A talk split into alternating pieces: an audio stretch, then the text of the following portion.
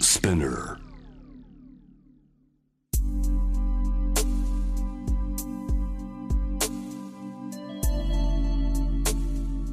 眠らない街六本木高層ビルの一室に現れる深夜の保健室重たいドアの向こう側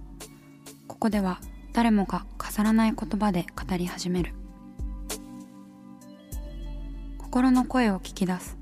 特別な聴診器を持って迎えるのは酒と涙と哀愁をこよなく愛するイラストレーターの田中美咲恋仕事家族そして性のこと一人一人で違う体と心のカルテ J-WAVE ミッドナイトチャイムようこそ深夜の保健室へ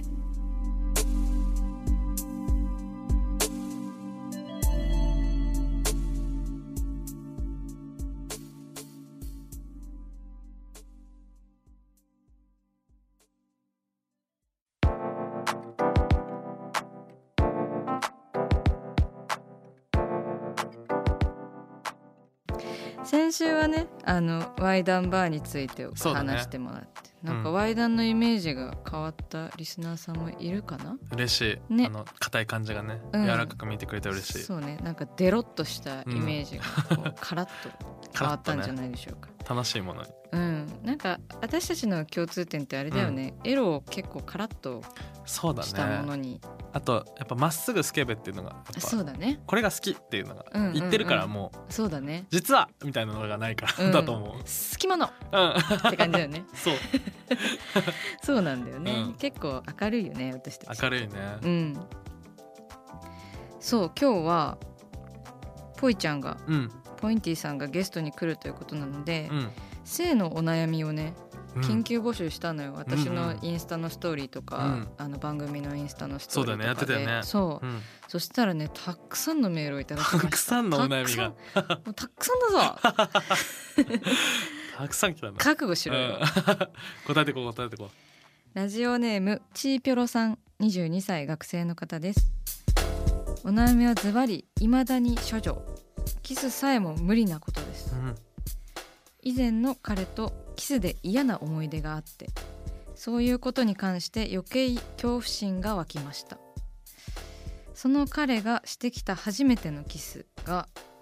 まるでゴールデンレトリバー が口にまとわりついたようなものですごいいい表現しますね、しばらく刺身のマグロが食べられない時期がありましたわかるねなんかちょっと生々しいね、うんうん初の大人のキスだったのにそんなこんなでその彼には恐怖心しか湧かず処女を捨てることもできませんでした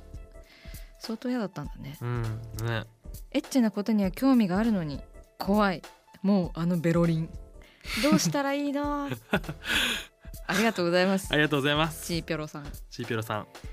ん、いやー初めてのキスってね、うん、あぽいちゃんは初めてのキスどうだったあのねキスはうんなんか結構ちっちゃい頃にうんなんかパパパってなんかはい、ねクラスでしてたんだけど何それどういうクラまあスそだれよはさて おきあの初めてディープキスした時はい。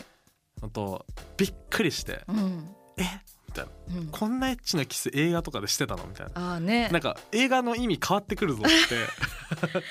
っか。て うん高一の時思った、うんすごい体験して。そうえ初めてじゃあ俺が見てた世界全然違うじゃんみたい なこんなエッチなことしてたんだみたいあなあじゃあ良かったんだね。あーでもすごいびっくりしたうん。本当でなんか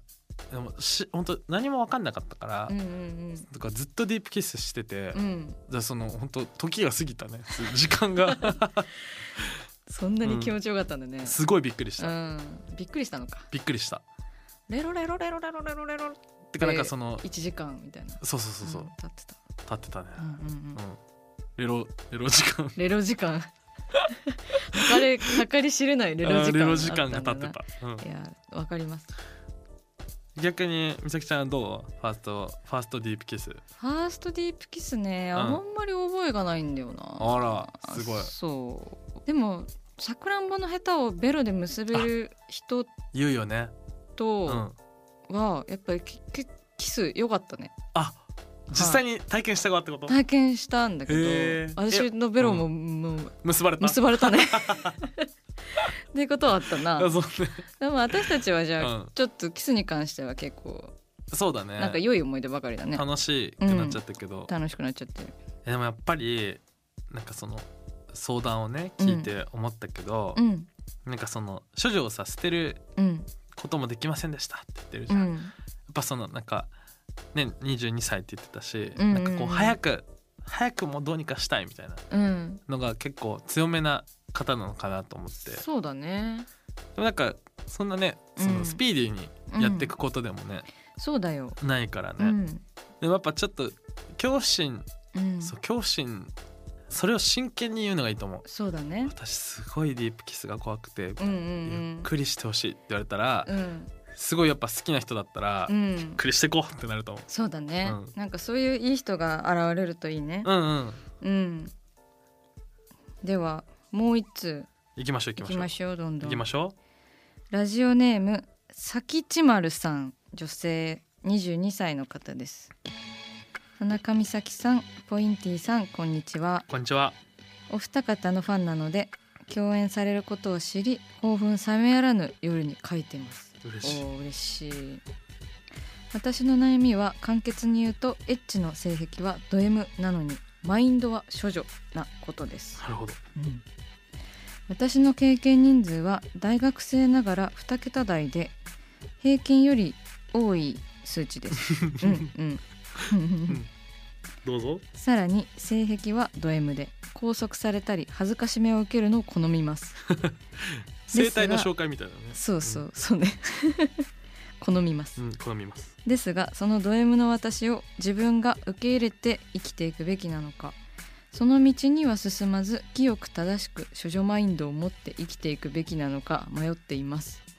おーとのことですすごい壮大な壮大なシェイクスピア級の悩みですね そうですねうん振り切ってるね振り切ってどるっちねもだってなんかさド M に進まなかったらあとはもう少女のそう道しかないんでしょグラデーションンがないいなんでそんな極端なんだよみん なやでもやっぱ違んうんじゃない、そういうそのさ拘束されたり恥ずかしめられてる自分と、うんうんうん少女マインドと自分は、うんもうスイッチが全然そうだね違うのかもいや2人いていいと思うけど私二重人格のようにこううんうん使い分けるというか、でもやっぱり逆もしかりで、うんやっぱその拘束したかったりんうん恥ずかしめを受けさせたかったりするけど、うん普段はすごいおっとりしてて童貞みたいなスイッチ2個持ってる、うんうんそのスイッチがあってうんうんその2つの自分がいる人もうん逆にいるもんね、そうだねねだからどちらも受け入れて生きていけたらいいよね、だお互い二重人格を探せるとそうだねいいよねそう M は絶対にうんひっくり返って S になれるから、わかるそうなんだようんわかるわかうんる、まあ M の人がうん許してるから S は存在できるし、S の人うがんしてくれるから M は存在できる、陰と陽なのですよ陰 S とと陽 M はですねそうだからいつでもひっくり返るよね S と M ってっぱねどうかしらすごいねあの SM の女王様にうんこれはしかも2人の SM の女王様が言ってたんだけどうんもともと私は S, だあの S じゃない M だったって言ってて、うん2人とも言っててうんうんもともと M だったけどあの自分がしてくれされたい攻めをうんしてくれる人がいないからうん転校したって言っててへえその社会のためみたい な定め待を待ってる M がいるんだろこれうんをっていう、なるほどねで2人ともそうで俺がやらなきゃ誰がやるそうそうそう的そうなそうことだったんだねそうでもそれはやっぱされたい俺から始まってるから、うんうんそうだからそれは確かにもう美咲ちゃんの言う通りで、そうだね、うん、やっぱりされて嬉しいことを知ってるからしてあげられるっていうのもあるし、うんうんまあ普通にされたら嬉しいし、ねうんっていうところだよね。ううんん、うんそうだからなんかねスイッチを持ってる者同士でもういろんなスイッチを押し合ったらいいよね。そうだねう、ん、多分さきちまるさんはうんこの2つだけじゃないと思う、あスイッチがそもそもね、うんもっとあるとまだいろんなボタンあるから、まあいろんなボタンあるよね、うん、みん ねみんないろんなボタみンんがあないるいかろんならボタンがあっていいちょっと押してみましょうおっしゃってみましょう押し合っおってみまししょゃうってみましょそうでもあの性癖飽和状態みたいになっちゃおううなっちゃおうなっちゃおう